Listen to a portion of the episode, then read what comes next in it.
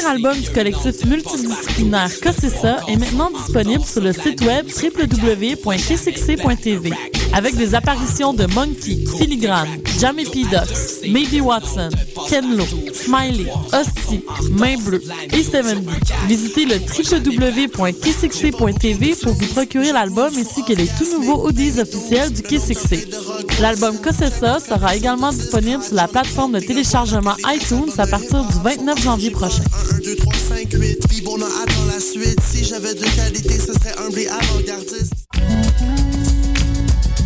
Les rendez-vous du cinéma québécois viennent au cœur du quartier latin du 21 février au 3 mars. C'est l'occasion de rencontrer les artistes et artisans de notre cinéma, découvrir des films en avant-première et participer aux Nuits enflammées qui font la réputation de cet événement incontournable. Suivez-nous sur les réseaux sociaux et consultez toute la programmation au rvcq.com et via notre application iPhone. Les rendez-vous du cinéma québécois, une présentation de la SAQ en collaboration avec Radio-Canada.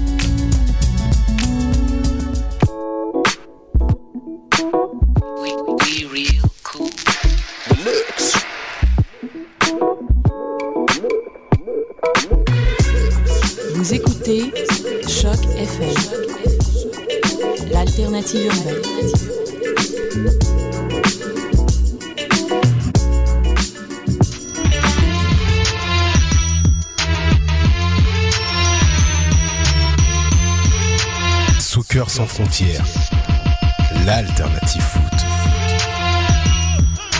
Salut, salut, salut à tous, bienvenue, bienvenue. Et comme d'habitude, lorsque Sydney dit bonjour, Sofiane est absent. Comment allez-vous la famille euh, socceristique, footballistique, euh, météorologique Ouais, comme dirait notre ami Sofiane, très très bien, très très bien. Euh, écoute, une, jour- une émission chargée aujourd'hui encore. Oui, une très belle émission. Donc avec moi en studio, euh, Reg, qui est toujours présent, et euh, ainsi que euh, Antoine, Antoine euh, qui euh, va nous vous aider à couvrir l'actualité euh, de l'impact euh, aujourd'hui. Bon, pour euh, ceux qui, qui s'en souviennent, Antoine avait couvert pour Radio-Canada l'équipe du Ghana, il me semble, durant la Coupe du Monde 2010. Euh, Antoine tient au- aussi un blog dont tu pourras nous parler, car c'est un grand littéraire. Et histoire, et pour faire une histoire courte, il est très très fin connaisseur de l'équipe du Burkina, qui est un petit peu l'équipe Cendrillon dont tout le monde parle. Alors, alors, alors, aujourd'hui, euh, gros programme, euh, comme euh, le disait Reg. pourquoi Pourquoi? Bah, Parce que l'impact va en Floride. Walt Disney. Exactement, l'impact va en Floride, donc on va un peu revenir sur cette magnifique semaine. En fait, magnifique semaine, on verra, c'est c'est magnifique la semaine de l'impact. Euh, ils sont partis depuis euh, jeudi euh, passé. Jeudi passé, ils sont envolés du côté de, bah, de Disney World hein, carrément. Ouais, ouais, ouais, exact, exact. Mais, mais là, je pense que c'est. C'est assez excitant parce qu'enfin on va pouvoir parler de, de matchs, de formation, de il va y avoir des résultats, donc on pourra un peu euh, jauger tout ça. Parce Ex- que- Exactement, exactement. Et c'est ça dont avait vraiment hâte l'entraîneur-chef euh, Marco euh, Chalibaume euh, lorsqu'il s'exprimait. il dit que c'est bon, c'est bien marrant euh, les entraînements, surtout euh, à l'intérieur. Il faut comprendre que le, le complexe Marie-Victorin, c'est très intéressant de l'avoir que lorsqu'on a, on a les températures que l'on a à Montréal.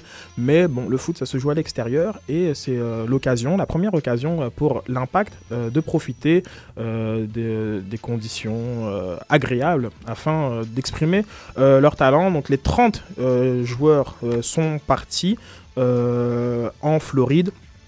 Sauf, euh, sauf, sauf, sauf Maxime Crépeau et euh, Zakaria Messoudi, euh, qui eux en fait ont été appelés avec l'équipe Canada euh, U20. c'est ça, Ouais. l'équipe euh, U20.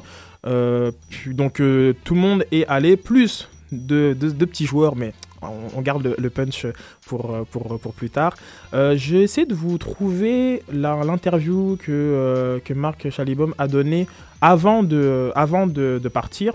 Là où en fait justement il revenait sur le fait que c'est la compétition qui compte Et c'est là qu'on va, qu'on va voir euh, de quel bois se chauffe euh, l'impact. Donc euh, donnez-moi quelques secondes, le temps de trouver cette interview euh, de Monsieur phase, euh, qu'on a beaucoup travaillé sur le physique, toujours avec les ballons. Ils sont maintenant aussi un peu fatigués parce que ça fait presque trois semaines qu'ils sont tous les jours d'un un, un poids assez, assez lourd tous les matins. Maintenant, on rentre dans la compétition. hein. C'est qu'on a besoin des matchs parce que le match, c'est ça que tu, tu trouves le, rythme de- de- du match aussi. Euh, c'est plutôt ça qu'on va faire à Orlando, bien sûr, avec des entraînements à côté, mais aussi être ensemble de nouveau 18 jours, euh, faire des discussions entre nous pour se connaître encore mieux. Parce que le but, comme j'ai déjà dit depuis le début, euh, on a 41 jours euh, jusqu'au 2 mars, qu'on est prêt dans, tout- euh, dans tous les côtés. Oui, parce qu'on est vraiment content d'être ici, parce qu'avec toutes les circonstances, euh, la neige et le froid dehors, hein, c'est bien ici, mais quand même le foot c'est dehors, euh, un, peu- maintenant il fait chaud aussi là-bas, ça fait quand même un peu, c'est un peu différent aussi, hein, c'est bien, on a le gazon aussi, euh, ça change pas mal de choses bien sûr. Donc, il avait promis que ce serait une session plus tactique. En effet, l'impact a axé sur le physique euh, durant, durant ces premières semaines. Et là, j'ai envie de dire première nouvelle, parce que euh, moi, je pensais qu'il était arrivé avec des méthodes. euh, entre guillemets européennes et qui faisait toutes sortes de choses dont du basket et, autres et là tout d'un coup on apprend non non non c'était très très physique ce qu'on faisait et, là on va axer un peu plus sur le tactique bon d'accord très bien Qu'est-ce que tu en penses un petit peu de, de ces, de ces mots de M. Chalibaume avant le départ? On a une interview là où il est en Floride, mais juste parler de ce. Bah avant, bah écoute, c'est c'est toujours un peu particulier parce que les gens, euh, étant donné qu'on n'a pas fait euh, les playoffs euh, la saison dernière, donc les gens ont un peu hâte de voir, de revoir leur équipe. Ça fait longtemps, on a envie de les voir euh, sur le terrain, voir qu'est-ce qu'ils donnent, les nouvelles tactiques, les nouveaux joueurs, euh, voir comment ils opèrent. Et puis bon, il nous tient un peu en haleine en, en parlant un peu de comment ils s'entraînent. Mais c'est vrai que là, en plus, il y a un match euh, aujourd'hui, donc euh, je Oui. pense que ça va être assez intéressant contre À- Kansas City. à 15h. À 15h, exact. Dès, dès l'émission, vous euh, allez sur le match qui sera disponible sur le site de, de l'Impact en. en- Alors, j'ai le mot streaming, mais je sais que je vais me faire écorcher. Oh, là, il parle en anglais. Donc, J'avoue euh, que j'ai pas un autre mot que streaming donc, non c'est ça. plus. Donc, euh, allez sur le site de- Vidéo diffusion. en, diff- en vidéo diffusion. Voilà, je vous ai dit que c'était c'était un littéraire. hein. Ouais, c'est vrai. C'est vrai que t'as confirmé, c'est vrai, Et c'est voilà, vrai. merci Antoine. Euh, donc euh, le match euh, est disponible. Euh, on, on attend de voir. Euh, Marc- Marco Ch- Chalibaume a quand même dit que euh, son identité euh, était déjà euh, palpable. Euh, il a quand même euh, euh, reconnu que ça fait un, un petit, un petit bout de temps qu'il a, qu'il a l'équipe et qu'il commence à voir des choses intéressantes. Bien entendu, c'est euh, l'entraînement, euh, les, co- les contacts ne sont pas à fond, bon, sauf Wimet et, et Diva- Et et Divayo, Divayo. ouais. Mais voilà, l'intensité n'est pas la même et c'est en match qu'on va voir réellement. Qu'est-ce que c'est? Je veux dire, comme il y a eu beaucoup de débats, est-ce que l'impact, genre comme doit jouer en 4 4-3-3, 4 bon bref, tous ces débats de, Mais, de, de comptoir. Ouais, vas-y, vas-y, mais- euh. Mais, mais en fait, c'est sûr qu'il va te dire du positif sur l'équipe. Il pourra jamais te dire que, Non, que il pourrait. euh, là, au point ou. la question est genre comme est-ce que euh, sa patte est, est déjà là? Il aurait pu dire beauté en touche et dire non, ça prend du temps et je ne, je ne pense pas que l'équipe réponde encore à- au principe que, que je souhaite mettre en, en place. Mais moi, que, il m'a vraiment agréablement surpris en disant ben non, moi je vois des choses et genre comme euh, c'est sûr que la première semaine il n'y avait rien, mais aujourd'hui euh, ça, ça ressemble de plus en plus à mon équipe. Donc j'ai euh, pas mal j'ai pas mal apprécié. Il, il a il est euh, zéro langue de bois hein, quand même. Ouais, euh, non, c'est clair. il euh, bon ok dans le monde du football là, genre comme par rapport aux autres hein, je... Mm. il est Mais un pas- truc qui est intéressant, c'est que en même temps, on a pu voir euh, par le passé les la tolérance entre guillemets de, de Joey vis-à-vis des coachs. Donc je pense qu'on attend des résultats assez rapides de la part de, de Marco. Donc je pense que c'est pour ça qu'il qu'il- qu'il- je pense qu'il émet des commentaires assez positifs. Il, il essaie pas trop de temporiser euh, et de tempérer ses, ses, ses commentaires. Je pense qu'il dit tout de suite qu'il y a des résultats pour pouvoir soit ra- rassurer l'opinion publique ou même euh, rassurer un peu euh, les hauts dirigeants de l'équipe aussi. Donc, euh, ouais peut-être c'est Il y a un truc, a- euh, Joey Saputo a envoyé un, un mail à tous les abonnés de saison euh, de l'Impact de Montréal où il justifie son choix d'avoir embauché Marco Chelibom. Et euh, il est assez raide son, mail est, assez raide, je l'ai devant les yeux là. Et en gros, il nous dit oui, euh, il est le bienvenu, on lui a donné, euh, on lui a donné un contrat d'un an avec une année en option. Mais bien sûr, s'il veut rester beaucoup plus longtemps, il pourra rester beaucoup plus longtemps. Il est, c'est un ami, il est, vraiment le bienvenu. Et je trouve ça bizarre dans, la rédaction de, son, de son email. Il a, il y a quelque chose de très sec, de très fermé, dans le sens qu'il sait ce qu'il veut. Mais en même temps, il te dit Ah, mais c'est bien, si Marco est à l'aise, qu'il reste avec nous. C'est. euh, Bah, il a quand même une étiquette parce que on rappelle, il était venu à, à RDS justement et puis suite à la conférence de presse euh, quand il a quand ils avaient embauché euh, Marco Chalibaume, on lui avait demandé justement à Joey est-ce qu'on peut considérer que tu as une tolérance t'as une tolérance zéro vis-à-vis de tes coachs? Parce que l'impact a quand même vu beaucoup d'entraîneurs passer euh, dans son histoire et c'est ils ont une durée de vie disons d'environ deux ans tout au plus. Donc euh, c'est peut-être là, je crois, il essaie de se racheter par rapport à ça, essayer peut-être de de changer son changer son étiquette de d'intolérant vis-à-vis des coachs quoi. Bon. Peut-être parce que c'est vrai que bon, sa, sa réputation euh, dans la ligue bah, se fait sentir. Ouais. Ah ça c'est vrai hein, ça Bon, en justement même Sofiane temps, vous en si- avait S'il veut imposer, s'il veut avoir une touche dans son équipe, il faut qu'il sache aussi garder un coach à un moment donné. Parce que c'est celui-là qui va. Oui, Surtout dans une jeune équipe comme Montréal, il faut que. T'as Et- pas, t'as- t'as pas de souci de relégation ni quoi que ce soit. Donc tu peux balancer. Tu peux garder ton coach un peu, quoi. Non, c'est sûr. Mais je pense que par rapport à cette continuité, euh, le fait que, que Philippe Lafroy, qui s'occupait de l'académie, euh, est maintenant remonté avec, euh, avec les, les pros, permet d'avoir cet, cet ancrage. Mais en effet, si tu veux que avoir une identité, si tu veux avoir un style de jeu, c'est certain que le coach, il faut lui laisser le temps de mettre en place son projet. Et on souhaite euh, que, que Joey nous entende pour notre ami suisse. Euh, donc on disait qu'il partait en Floride euh, faire quoi? Bon, ils partent euh, jouer euh, la Walt Disney World Pro Soccer Classic. Donc, euh, euh, c'est une sorte de tournoi, donc euh, une petite, une petite compétition. L'an passé, c'était pas très très bien euh, passé pour l'Impact. Euh, je pense qu'il y avait deux défaites, un match nul. Euh, euh, cette année, ils vont affronter euh, l'équipe de Philadelphie, euh, le Union. Euh, ça, c'est à Jacksonville, dans le stade des Jaguars de la NFL. Et euh, M. Chalibaume a déjà dit qu'il ferait beaucoup, beaucoup tourner, que ce serait l'occasion euh, de voir le maximum de choses, euh, de, joueurs, et de voir le maximum de choses possibles, euh, de changer les, différents, les différents systèmes. C'est l'occasion aussi pour les joueurs à enfin, qui sont à la recherche d'un contrat, de se faire valoir. On pense, on pense bien évidemment à, à Lefebvre. Donc, cinq matchs. C'est sûr que les matchs amicaux ne font pas non plus euh, comme rentrer dans des grandes analyses euh, à, à la suite des matchs amicaux. Je- moi, il n'y a pas vraiment de corrélation entre ce que tu fais de- durant la période d'entre-saison et euh, un- qui gagne le championnat. Genre, Mm. comme on a déjà vu des, équipes. Mais c'est une bonne préparation. Sachant que c'est c'est pas contre des équipes, euh, que ça soit de la série B, étant donné qu'ils font souvent des déplacements en Italie.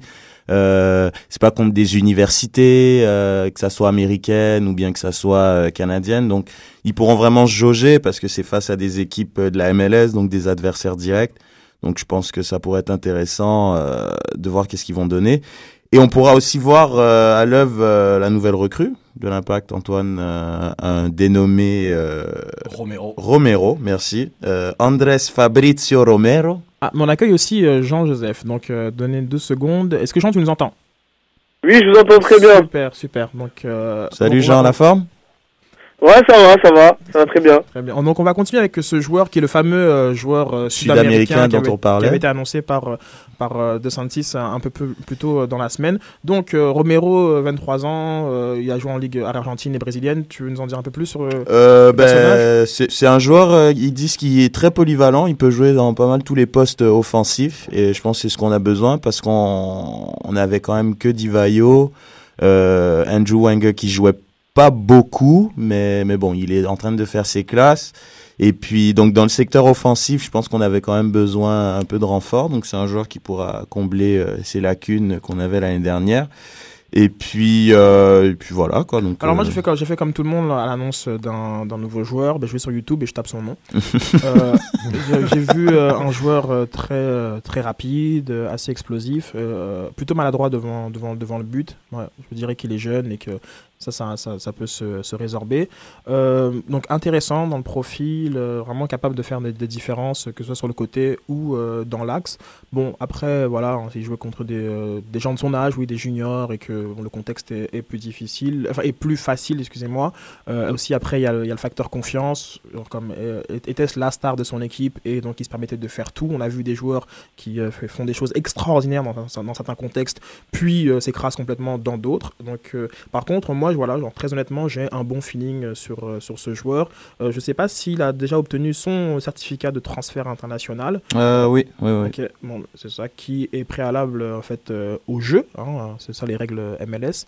Et donc bah, pour donner un petit peu de CV, l'an passé il jouait avec le club Nautico Cabibaribe. Voilà, donc comme vous voyez je ne parle pas espagnol.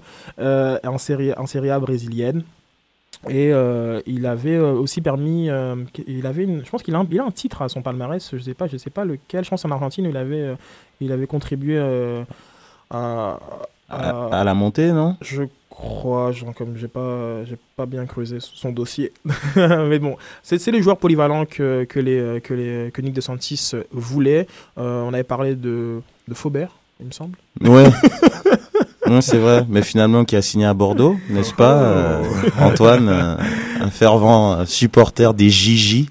C'est ça. Et bon, euh, voilà, c'est les gens réclamaient un, Sud-Américain et, se plaignaient du fait que l'Impact ne voit pas un peu ce qui se passe euh, au sud de sa frontière.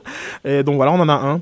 Est-ce que c'est celui que, vous- que les gens voulaient? Non, je crois on, attendait un, Juan Roman, hein, Riquelme euh, de son nom, et c'est vrai qu'il y a quand même un, palmarès nettement plus étoffé que ce jeune Romero, mais on, on va lui donner sa chance. Ils disent que De Santis, euh, pour reprendre ses termes, a dit qu'il a joué un très haut niveau en Argentine et au Brésil, et qu'il joint notre club à un bon âge. Ce sera maintenant à lui de s'acclimater à un nouveau style de soccer. Je crois que sa vitesse, ses qualités techniques pourront être bénéfiques à notre équipe. Ouais. Donc euh, voilà, on verra. Ça va peut-être euh, faire une compétition à Felipe, que, qui a beaucoup joué l'année dernière et que je trouvais un peu, euh, disons, qui était à, à court euh, d'énergie, qui était quand même un peu, il était cramé Qui quoi. a vraiment, vraiment apporté quelque chose. Oui, par oui, ah non, non, mais Felipe, euh, voilà, il a été potentiellement euh, top 3 joueur de l'année, mais, mais bon, on sentait qu'il était quand même un peu fatigué vers la fin de l'année, comme beaucoup de joueurs. Donc, euh, on va voir qu'est-ce que Romero va nous donner euh, lors Ah, mais- de ce match amical. Oui, s'il joue. oui. je- Mais il, il va, il, il va rejoindre les, le groupe. Donc, bon, et- il, est potentiellement sur, le, sur le terrain. Euh, sinon, je- il y avait aussi euh, une rumeur euh, Juninho, non qui, a- qui a fini euh, à New York. Euh, mais- Juninho Pernambucano? Oui, exactement. voilà, donc, comme un joueur euh, qui était très cher. ah, Sacré joueur, attends. Meilleur coup franc, hein, le meilleur tireur de coup franc depuis, euh, depuis quand même. euh, il l'a été. On avait eu ce débat, je me rappelle, par rapport à, à Beckham, Pirlo et puis tout ça. Puis je pense. j'y ai pour rien. Enfin, je pense que les gars, s'ils sont bons sur leur coup franc, ils sont bons sur leur coup franc, peu importe l'âge. hein. Non, c'est sûr. Mais on avait eu un débat par rapport à qui était le meilleur. C'était plus par rapport à ça. Juninho. Ouais, ouais, non, mais je pense aussi par rapport à, je pense à la, au pourcentage de réussite. Je sais pas ce que t'en penses, Jean. Pourcentage de frappes euh, tentées en coup franc et, qui, qui est cadré et qui est bu souvent. Je sais pas. Bah, je peux pas vraiment quantifier, mais je sais que là, euh, il nous touchant un peu à la fin de sa carrière, ça, c'est, c'est plus euh, le Juninho que nous avons connu euh, au début des années 2000. c'est vrai. Parce qu'au début des années 2000, c'était quand même, euh, c'était quand même euh, euh, ubuesque tout ce qu'il pouvait faire avec ses pieds, quoi. C'est-à-dire, euh, je me souviens de ce fameux coup franc qu'il nous a fait à Ajaccio, Ouais, du milieu de terrain. euh, au niveau de la de, du, de la ligne médiane. C'est vrai, un C'est coup ça, franc de c'est vrai. 50 mètres Ouais, un, un, je pense à Oliver Kahn aussi. aussi. Mais en tout cas, Oui, Oliver Kahn. Je crois qu'à deux reprises, il me semble, au match aller et au retour, je crois. Je pourrais pas avoir, avoir. En tout cas, tout ça pour Mm. dire que lui, il finit à New York euh, suite à un, coup de fil de, de Gérard Rouillet. Et donc, euh, ce n'est pas euh, le, le Brésilien de renom. Donc voilà, en gros, c'est ça. euh, je pense que le, le fait que Nick Santis ait un peu moussé euh, la nouvelle, les gens avaient peut-être d'autres attentes euh, que Romero. Mais euh, moi, je trouve, que c'est un joueur euh, qui, s'il arrive à s'adapter au contexte de la MLS, et aussi si on peut, on le laisse faire, hein, parce que comme ça se voit qu'il y a une grosse prise de risque dans, son jeu, pourra apporter, pourra apporter euh, euh, au bleu.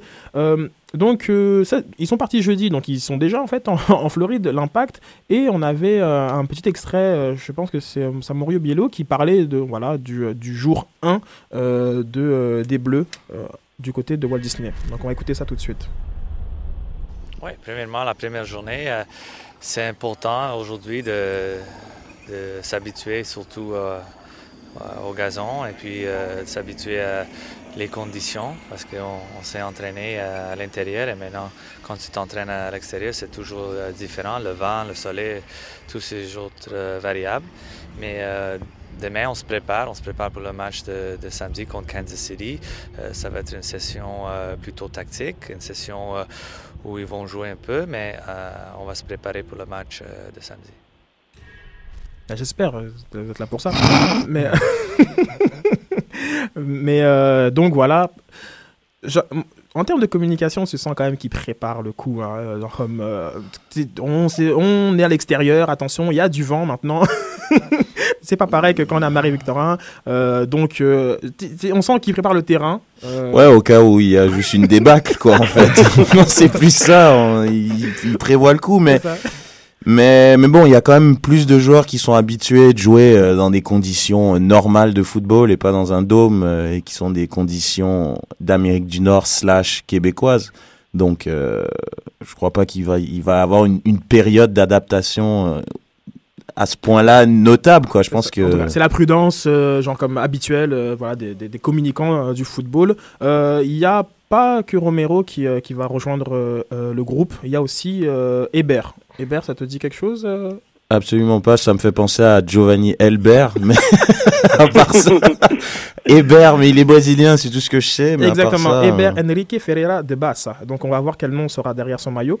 Euh, va rejoindre l'impact en essai, euh, donc à la Classic Pro euh, Soccer. Euh, moi, j'en sais pas vraiment plus. Mais, euh, euh, euh, je peux poser une question Oui. Enfin, J'arrive pas à saisir le, le- la- cette nouvelle lubie euh, d'aller chercher des Sud-Américains. Il y a une volonté quelconque d'apporter quelque chose de technique ou ils se disent qu'en Europe ils sont pas capables de trouver.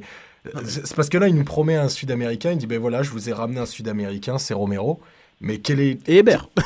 et, et- Hébert- ouais, mais Hébert c'est à laisser, donc on c'est pas définitif. Mais quel- en fait, quel voilà c'est ça. Quel, quelle est la lubie? Quel est l'intérêt de, de- Ben moi, je pense qu'on a pu voir euh, les très très bons joueurs de MLS, mis à part euh, les joueurs désignés, Henry, euh, Donovan, euh, Keane et tous ces bons joueurs de ce monde.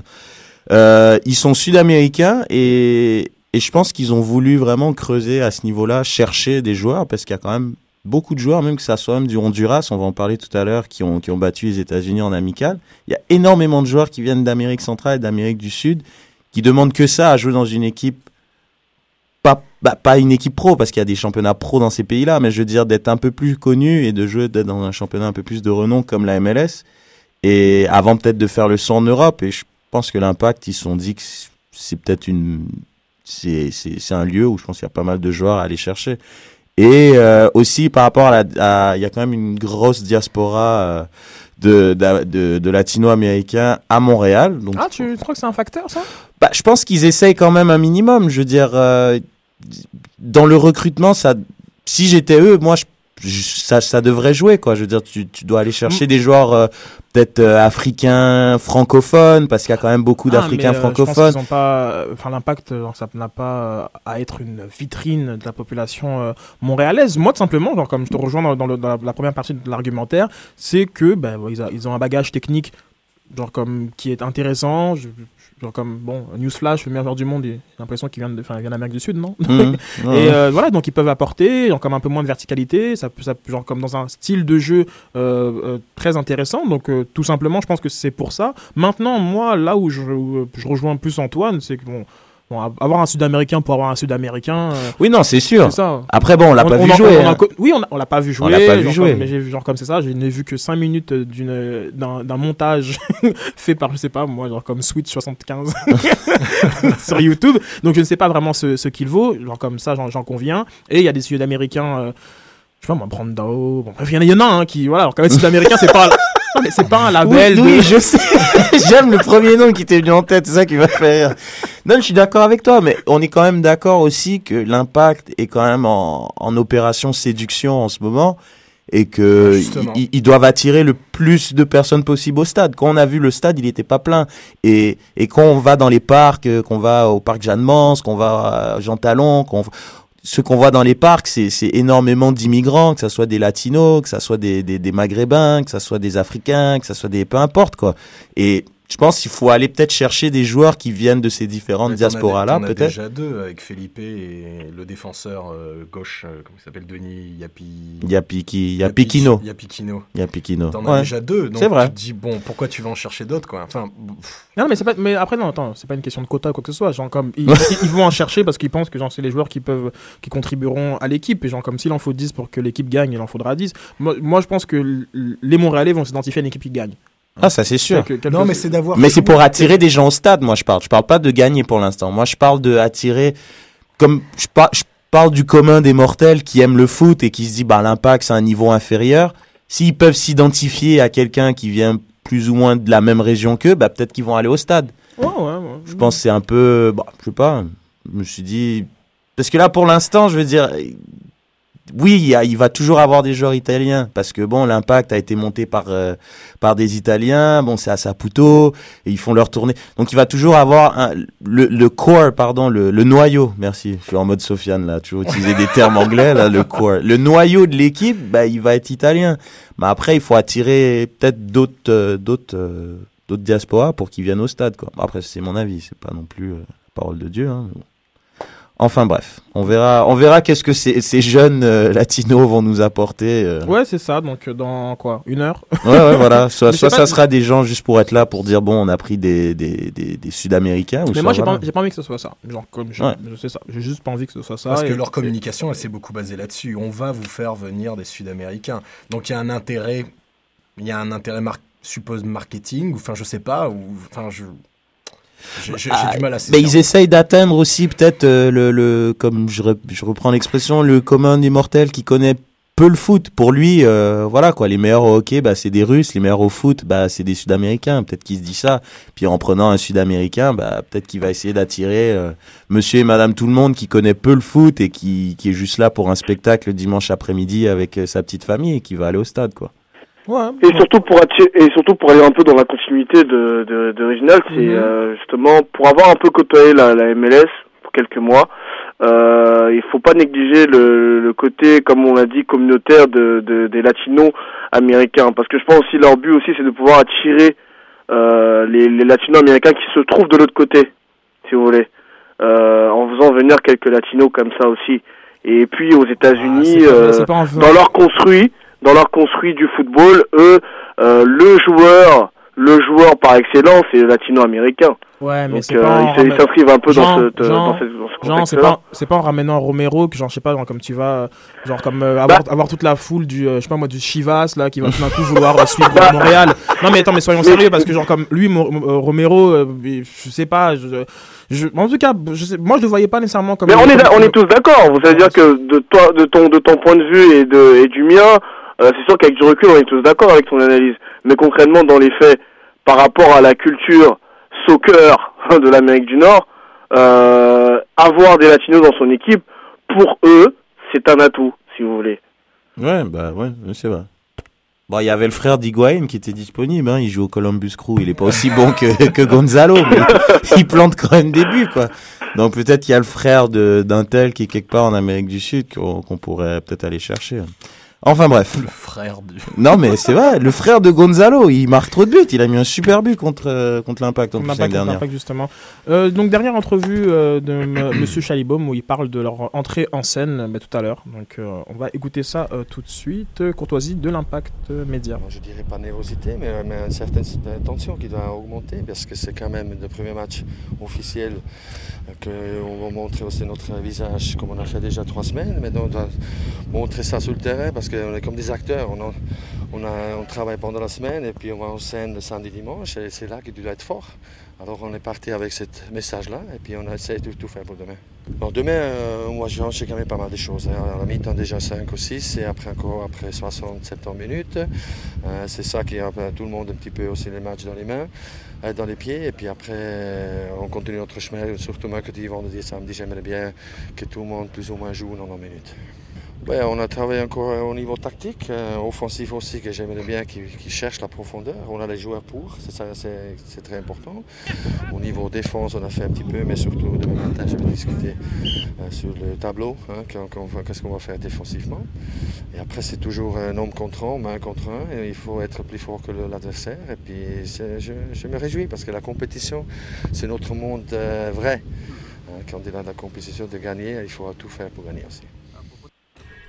Ok, donc lui, il en a vraiment marre de, de- du camp d'entraînement. et, euh, il- Ouais, mais il a raison. Après, après, c'est, c'est, je sais pas si c'est un truc typiquement euh, des journalistes ici, mais ils posent les mêmes questions tous les jours, quoi. Il, il doit juste en avoir marre. Il a juste envie de jouer, qu'il y ait des résultats.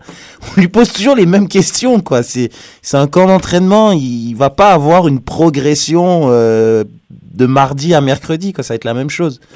Donc, euh, je suis content. Là, on va, enfin pouvoir juger cette équipe parce qu'on attend beaucoup de ce coach, parce qu'il justement, il était coach de coach. Donc il doit savoir ce qu'il fait. Et puis voilà, quand va voir. Il me régale ce mec, j'adore son accent. Ouais. Ah ouais. On va jouer pendant 90 minutes On va jouer pendant 60, 70 minutes.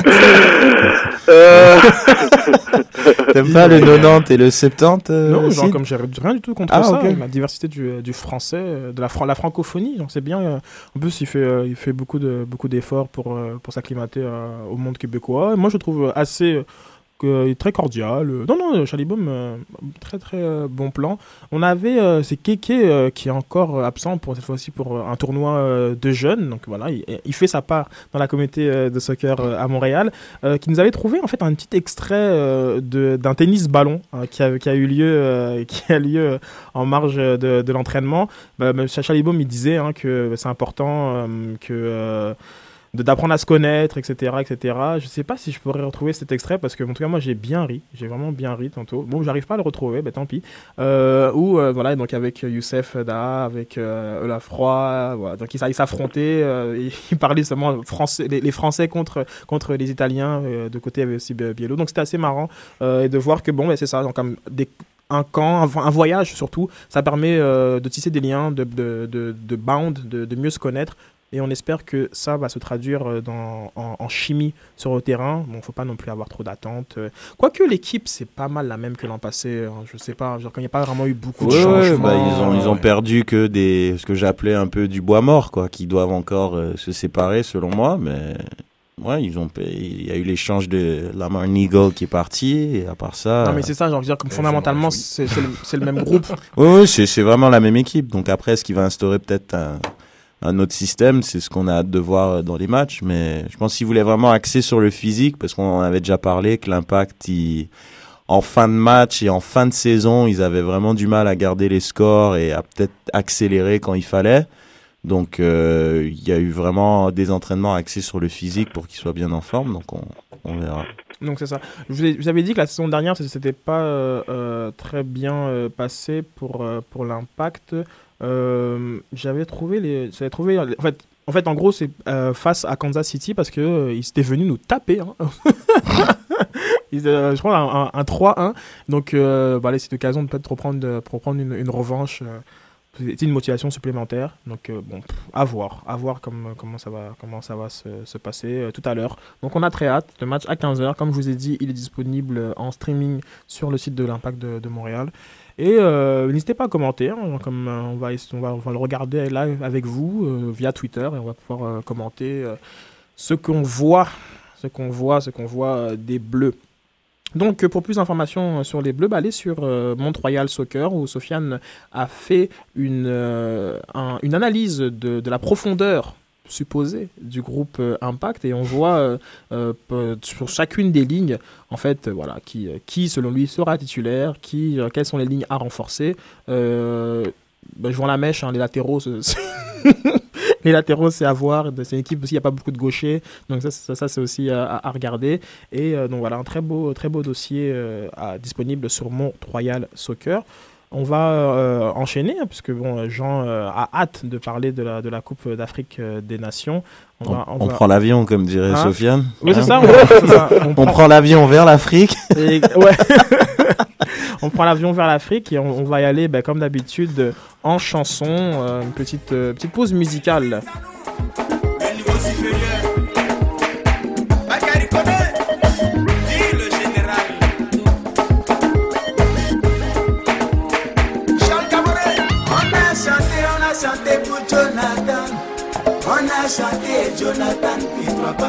Diagana Christelle. On a chanté, on a chanté pour Jonathan. Eh, eh. Jusqu'à chanter Jonathan papa. Aziz Nikema. On a chanté, on a chanté pour Jonathan. On a chanté Jonathan papa. On a chanté, on a chanté pour Jonathan. Flams a chanté Jonathan puis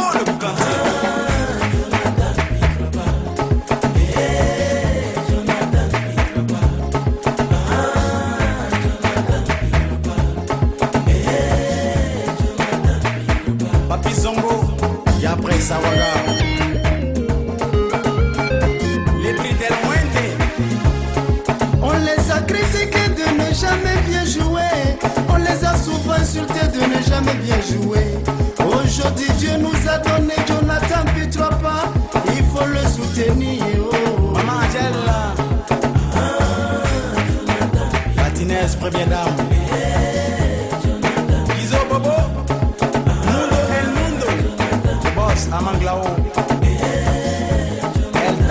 Simone.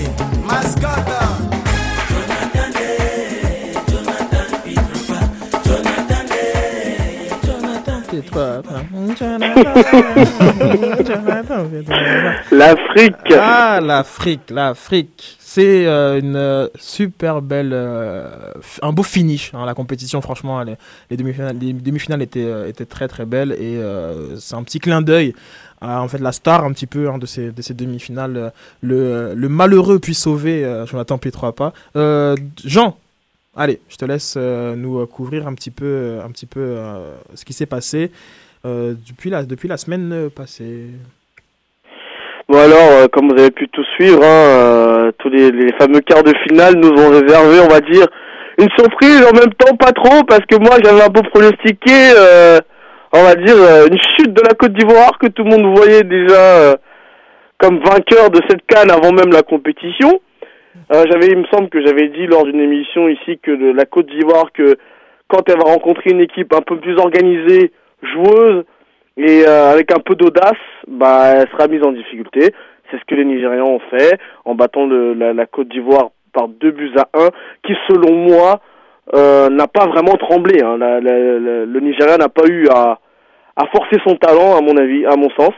Euh, Qu'est-ce que vous en pensez, vous? Je ne sais pas, euh, vous qui êtes euh, sur le plateau. Bah moi je trouvais, euh, bah, on en avait parlé avec le spécialiste euh, Patrick euh, euh, sur Football 360, Africa 365, comme quoi euh, la, la Côte d'Ivoire avait montré qu'elle avait une défense très friable déjà contre le Togo Mm. euh, au match d'ouverture. Donc Mhm. euh, Oui, toi, tu avais- dit que genre comme face à une attaque un peu plus remuante, euh, c'est ça. comme Puis il y avoir on des a- surprises. il y avait vraiment des joueurs euh, assez assez rapides, techniques du côté du Nigeria. Donc que ça allait pas être une surprise. Donc euh, ils ont été très mous. Ce qu'Antoine m'avait dit, toi tu les avais trouvés. euh, Feignant. Ouais, ben voilà, carrément fainéants les. ouais, ben les Ivoiriens, c'est vrai. Comme quoi, ils se sont dit bon ben notre bête noire, euh, la Zambie est éliminée, ben c'est Ah, cool. non, on mais a- c'est la, c'est la bête noire euh, de la Côte d'Ivoire maintenant. Ouais, ça y est. tu sais que j'ai lu ça, hein, vraiment. Ils, ils ont battu une fois et ça y est, c'est la bête noire. Mais euh, non, mais c'est voilà quoi. Ils se sont dit que le chemin était tout tracé vers la finale. Mais ils sont tombés sur une équipe euh, jeune euh, et rapide, technique du Nigeria et qui mérite tout à fait sa place. Euh. Ok, euh, oui, donc tout à fait. Donc tu Mm. peux, euh, les autres quarts de finale, tu peux nous euh, faire ça rapidement, comme ça on va se focus sur. Alors, euh, euh, To- début. alors Togo, Burkina Faso, euh, c'était un match, euh, on va dire, euh, équilibré. Euh, moi, euh, je m'attendais pas, je m'attendais pas, à- pour être honnête, je m'attendais pas à une victoire euh, burkinabé, je m'attendais plus à une victoire togolaise. Parce que euh, le Togo m'a m'a- m'a beaucoup plu. Oui, dans les groupes. Sauf que bon, le, le, le, le- le Burkina Faso a quand même mieux rectifié le tir en demi-finale, que j'ai trouvé très très bonne d'ailleurs. Et euh, sinon, que, que je peux dire de, cette, de, de ce quart de finale Je suis un peu triste pour Adebayor parce que, au vu de la canne qu'il a faite, il a fait une très bonne compétition. Je ne sais pas qu'est-ce que vous en pensez vous, mais euh, Oui, non, moi, le, Togo, euh, a- bon. le Togo était très bon euh, dans la phase euh, de groupe et euh, on aurait pu euh, espérer plus, sachant que voilà, personne n'attendait euh, le, le Burkina à ce, à ce niveau. Mais bon, je pense que c'est un peu à l'image de, de, le- de toute l'organisation des, des Togolais. qui D'ailleurs, euh, je sais pas, je sais pas si t'as as suivi, ils ont eu du mal à, à- à partir de- d'Afrique du Sud. Il y a l'un Ah des, oui. l'un des officiels qui, s'est- qui, qui s'est embrouillé avec la police euh, de Johannesburg. Euh, Bon bref, donc tout un. Adebayor est parti tout seul dans son jet. Ouais, donc c'est- c'était un peu. euh, ouais. C'est ça. Donc euh, Ouais, sinon, euh, le, le- les Ghanéens, ils, comment ils se sont qualifiés? Ouais, les Ghanéens euh, contre le Cap Vert, bon, c'était facile. Hein. Là, malheureusement, le petit poussé capverdien, euh, avec euh, dans le jeu, a proposé des choses intéressantes, mais le Ghana physiquement était quand même euh, une coche au-dessus, surtout avec une attaque euh, que j'ai trouvée très bonne lors de cette quart de, fi- de- lors de ce quart de finale. Et malheureusement, bon, le, le parcours s'est arrêté au Cap-Verdien, mais que à qui je prédis un bon avenir quand même. Hein. Ah ouais, ils ont belle une bonne équipe, ossature et il y a une bonne transition qui est en train de se préparer du côté capverdien. Ok, ok. Et le Mali, euh, lui, s'était qualifié aux dépens de. L'Afrique du Sud, l'Afrique du Sud, ma- malheureuse Afrique du Sud, que j'ai trouvé très bonne sur la fin, qui a bien fini les, les phases de poule.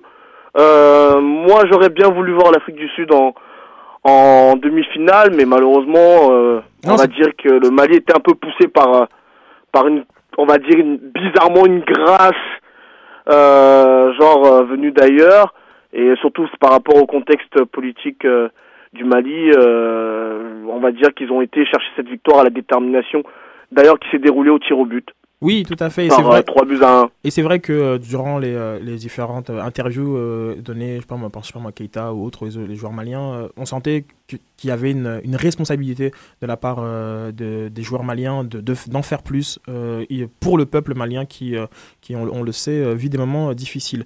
Donc, ça nous a donné des demi-finales. d'un côté, on avait hein, le duel des aigles avec euh, les Super Eagles euh, contre, euh, contre le- les aigles du Mali. Les Black Stars Exa- euh, non, Non. attends, là je te parle du, genre, comme du duel euh, Mali-Nigeria d'un côté. Ah, Et- Mali-Nigeria, c'est ça, oui, c'est exactement. C'est donc vrai. ça, le duel des aigles, parce qu'il faut savoir que, euh, ben, que les- tous les pays africains ont un emblème qui, qui est lié à un animal. Enfin, la France aussi, c'est un coq. Bon, je sais pas pourquoi, peut-être il y a des pumas euh, en Argentine. Bon, bref, en fait, tout le monde. hein. Euh, donc d'un côté, c'est cela. Et de l'autre côté, on avait euh, Burkina, euh, Ghana. Tu veux commencer euh, par... euh, Bah, je crois qu'il veut commencer par les Black Stars. ah je ouais, crois. ouais, ça... Je pense que je vais commencer par les Black Stars parce que je pense que ça fait partie de ma déception. Non, on va dire une déception et en même temps et en même temps quelque chose de, de logique au vu de ce qu'ils ont aussi proposé dans cette canne. Parce qu'au même titre que la Côte d'Ivoire, c'est une équipe, à mon sens, qui n'a pas rencontré une équipe, on va dire, euh, on va dire bien organisée de toutes les équipes qu'ils ont, rencontrées dans les phases de poule, et que pour la seule fois où ils ont rencontré, on va dire, une équipe mieux structurée, ils ont eu beaucoup de difficultés en fait. Bon, même si ça a été, euh, ça a été fait au finish, hein, au tir au but, euh, et que les, j'ai trouvé les gagnants particulièrement maladroits dans cet exercice des tirs au but, mais dans le jeu, moi le Burkina Faso m'a bluffé par sa détermination. Je sais pas ce que vous en pensez vous. Oui, alors là, mais euh, bon, il y a quand même eu deux, deux moments, qui- le match réglementaire et les prolongations. Durant le match réglementaire, moi j'ai trouvé les comme euh, euh, l'équipe euh, ghanéenne au-dessus, donc voilà, tout simplement. Puis après, je ne sais pas ce qui s'est passé à la, euh, à, la fin, à la fin du match. Les Burkinabés sont venus, mais ils ont fait une prolongation. Ah, ils m'ont ils, ils m'ont. T'enjaillé, Ah, ils mais- m'enjaillent. Non, mais vraiment, genre comme. euh, euh, mais plus qu'au courage, c'était, c'était genre, ils avaient trois fois l'occasion, genre comme de, de, de plier ces, Ghanéens. Je sais même pas comment ils ont fait pour arriver euh, en jusqu'au jusqu'au- penalty. En fait, je sais. Il y avait comme un- il y avait quand même un arbitre très très complaisant. Euh, mais voilà, alors comme le Burkina, c'est une une une, une jou- tu sais ce football africain que de- dont on parlait depuis. Ouais, dont Mboma a beaucoup parlé à Oui, la ça. radio, justement. Voilà, ce- euh, ben, on, est- on a vu une équipe libérée qui a dit on joue notre Vatou. euh, Il y avait il y avait le- comment dire un petit peu l'esprit de 98. Ils sont allés, euh, non magnifique. Moi j'ai vraiment euh, vraiment vraiment appré- apprécié. Euh, ben, on n'a pas, on a, on a un Burkinabé hein, de- On peut le dire. en, en- en studio. Euh, Parle-nous un peu de ce que tu as ressenti euh, après cette euh, demi-finale, euh, Antoine. Bah, dé- déjà, je pense que l'enthousiasme de tout le monde pour le Burkina vient du fait qu'il y a quelque chose de, y a quelque chose de sain qui se dégage de cette équipe-là. On est loin des standards footballistiques de corruption, de méga stars euh, euh, gonflés d'argent. Et là, on a une espèce de collectif où il n'y a pas réellement de grandes stars. Il y a des joueurs qui se démarquent, euh, euh, notamment Pitroapa, mais ça n'est entre guillemets 15 joueurs de Rennes, euh, il, il se dégage un truc de. je sais pas, il y a une, une espèce de symbiose au sein de cette équipe-là. Euh, quelque chose de, ouais, comme je disais, de sain. Et, euh, et donc les gens aiment ça, parce que ça les change et parce que ça joue au football avec leur cœur et pas juste, et pas juste avec leur portefeuille. Et reposer sur un talent annoncé. Et- mais mais il y a, y a clairement un truc fabuleux dans cette équipe-là. Il y a quelque chose de très différent que j'avais rarement vu auparavant avec le Burkina Faso. Je l'avais vu une fois en 98, mais ils le jouaient chez eux. C'est ça, c'est ça. Donc, euh, puis, bah, avait fait une, une- une belle entrevue, euh, c'était pour, pour euh, l'AFP, avant euh, la demi-finale. Je, vais la- je vais vous la faire euh, écouter euh, tout de suite, où il parle en fait un peu de l'organisation autour de l'équipe euh, du Burkina, euh, du parcours, enfin de comment lui il a ressenti le parcours 98, bien qu'il était assez jeune, et du fait qu'il se fait un peu chambrer, euh, parce que personne n'attendait le Burkina à ce niveau. Il y a eu beaucoup de changements aussi au niveau de l'organisation parce qu'on a toujours eu ce genre de problème euh, dans l'équipe. Et cette canne, euh, vraiment, euh, on, a vu que tout, tout- tout- était bien organisé pour nous. on, était presque satisfait et, dans la tête, ça permet d'être plus concentré pour, pour les matchs. En 98, euh, je pense qu'on était, on était tout petit, on a, on a suivi les matchs, on, rêvait un jour d'être à leur place. Aujourd'hui, on, est à leur place et et- et il y a d'autres jeunes aussi qui, rêvent, euh, le fait de nous voir actuellement en demi-finale, je, pense que voilà, il y a beaucoup de jeunes qui, rêvent, qui rêveraient un jour aussi d'être à notre place et c'est une bonne chose. Il y en a qui bah, m'ont écrit euh, juste pour me féliciter, euh, même euh, au niveau de l'encadrement. Parce que voilà, au début, quand je venais à la Cannes, c'est vrai que peut-être ils se disaient que j'allais rentrer tôt. Mais dommage, je, je je les ai dit que cette, année, vraiment, c'était notre année et qu'on allait faire mieux que la Cannes passée. Cette année, c'est notre année. Donc ça, c'était avant la demi-finale qu'il disait ça. Euh, on a sur Twitter un, un- un de nos abonnés qui a, qui nous a, qui a réagi en disant, euh, c'est Wilfried Ushia qui a dit, ah donc Putrapa n'est qu'un joueur de Rennes. Bon, merci pour les Rennais. bon, ben oui, euh, qu'un joueur de Rennes, c'est pas, il, il joue pas à Manchester City euh, comme comme le grand Yaya. C'est- C'est c'est ça. Bon, c'est pas que bon, une petite pointe hein, pour nos amis euh, rennais. On salue Alex qui Ale- nous écoute, hein. Alex qui nous, écoute sûrement. Donc voilà.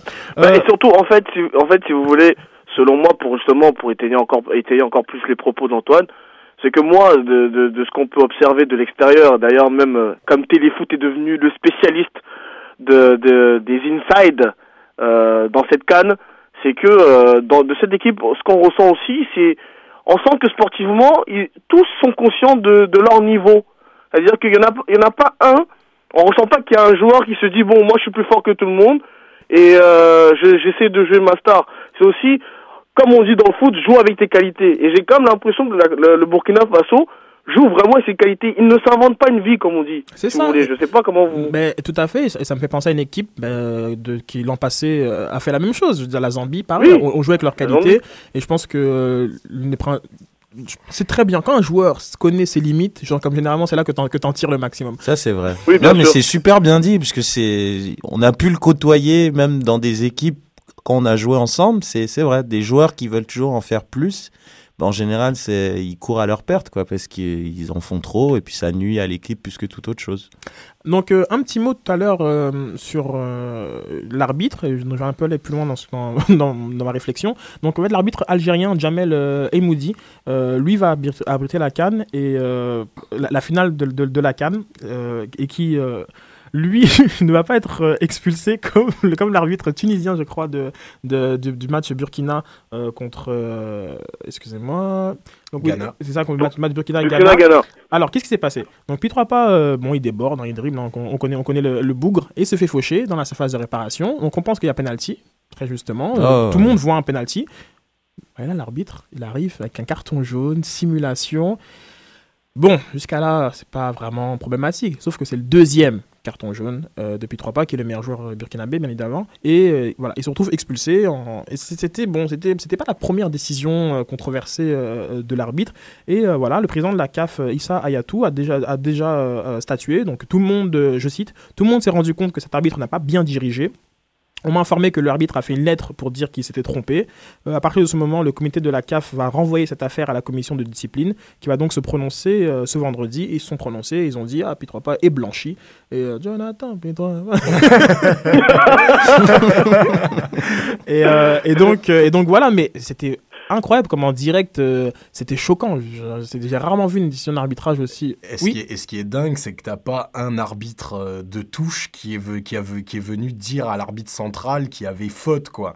Il y a personne, y a personne qui n'a rattrapé l'autre, en fait, quoi. Non, ils se sont enfoncés en. Ouais, c'est le trio. Euh, le trio. Ah, ils se sont enfoncés ensemble, quoi. Le corps arbitral.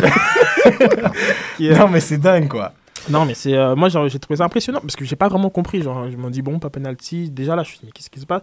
Mais la tête depuis trois fois quand, quand il prend son jaune et qu'il réalise qu'il va pas faire la coupe, la, la finale de la Coupe du Monde, on pense à Laurent Blanc. euh, Et il va serrer la main de l'arbitre. Voilà. Il va serrer la main de l'arbitre avec le sourire, merci L'esprit beaucoup, Avant de burkinabé. sortir, avant de sortir du terrain, ce qui est quand même super Le pays fort. des et on verra, on verra pas souvent ça, ouais.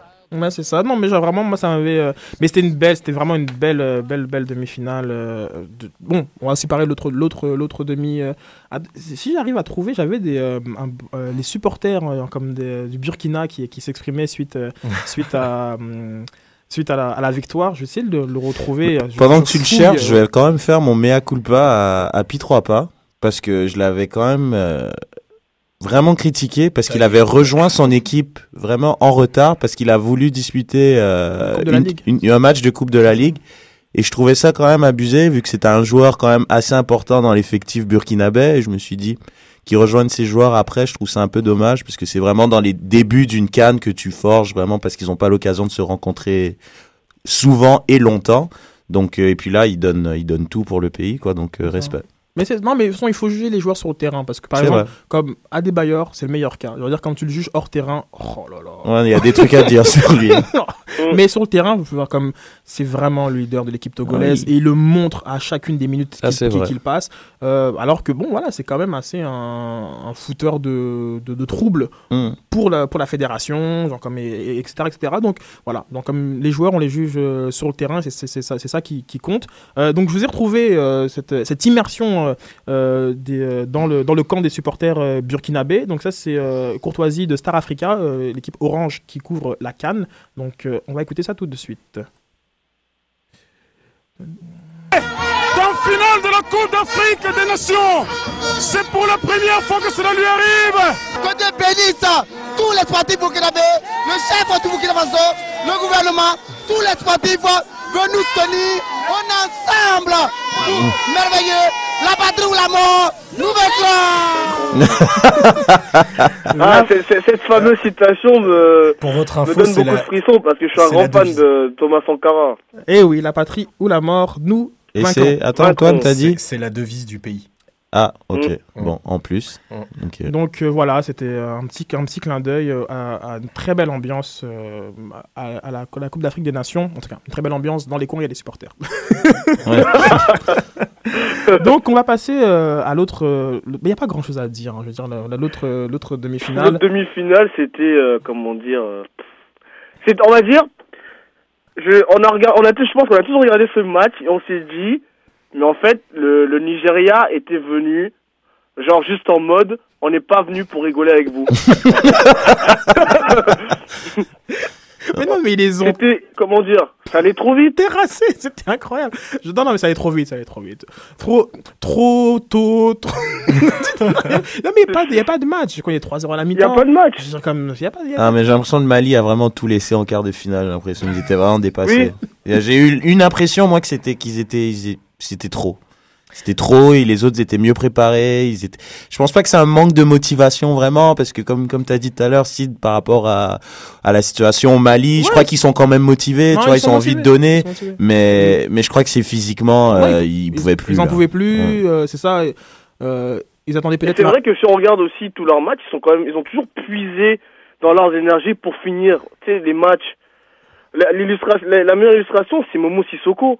En première mi-temps, contre le Nigeria, il était rincé. mais ils jouent pas beaucoup au PSG aussi là. Donc Oui, mais bon, euh, c'est quand, euh, quand ton meilleur récupérateur est rincé, euh, je suis désolé, c'est ouais des derrière. Hein. Ouais c'est vrai.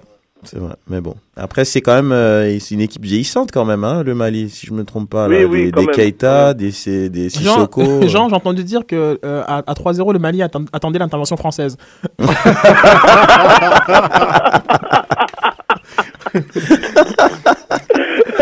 Ah, pas mal celle-là. Donc euh, le euh, voilà le Nigeria qui a atomisé euh, le Mali euh, 4 buts à 1 euh, pff, pas grand chose à dire. On attend on attend la finale. Une finale qui curieusement ne sera pas diffusée sur les, tél- les télévisions nationales nigérianes parce que voilà, les télévisions locales n'ont pas, pas cru bon d'acheter les droits de, di- de diffusion de la Coupe d'Afrique et maintenant ils s'en mordent les doigts et ils sont en train de passer des coups de téléphone à gauche à droite car seulement ceux qui ont accès euh, aux satellites pourront euh, voir euh, la finale. C'est très décevant. Bon, c'est sûr que voilà, les Super Eagles, ça fait 10 ans qu'ils n'ont rien fait.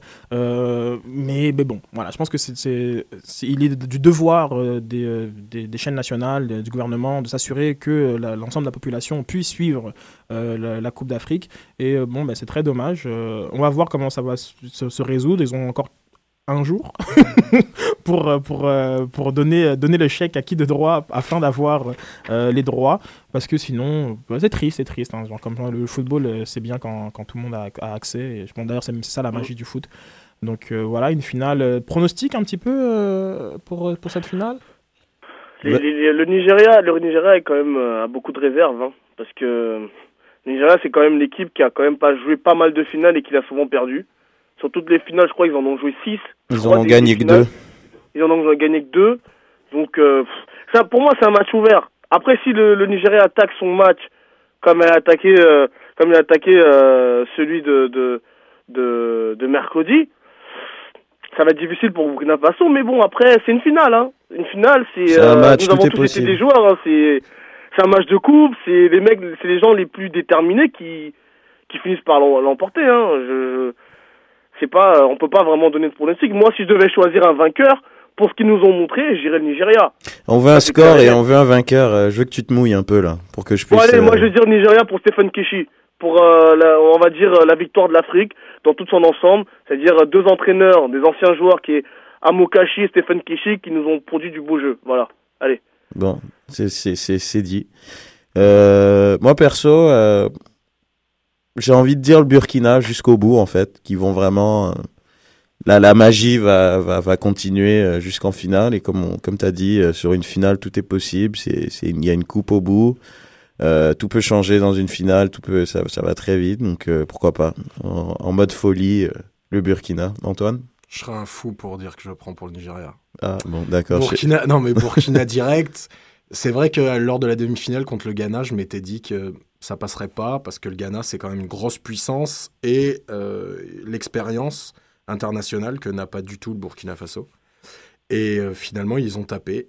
Et Oh, doucement, doucement. penalty. Ouais mais Bah ils non, ont mais eh, au ne- penalty. Ne, ne t'enflamme pas, garçon.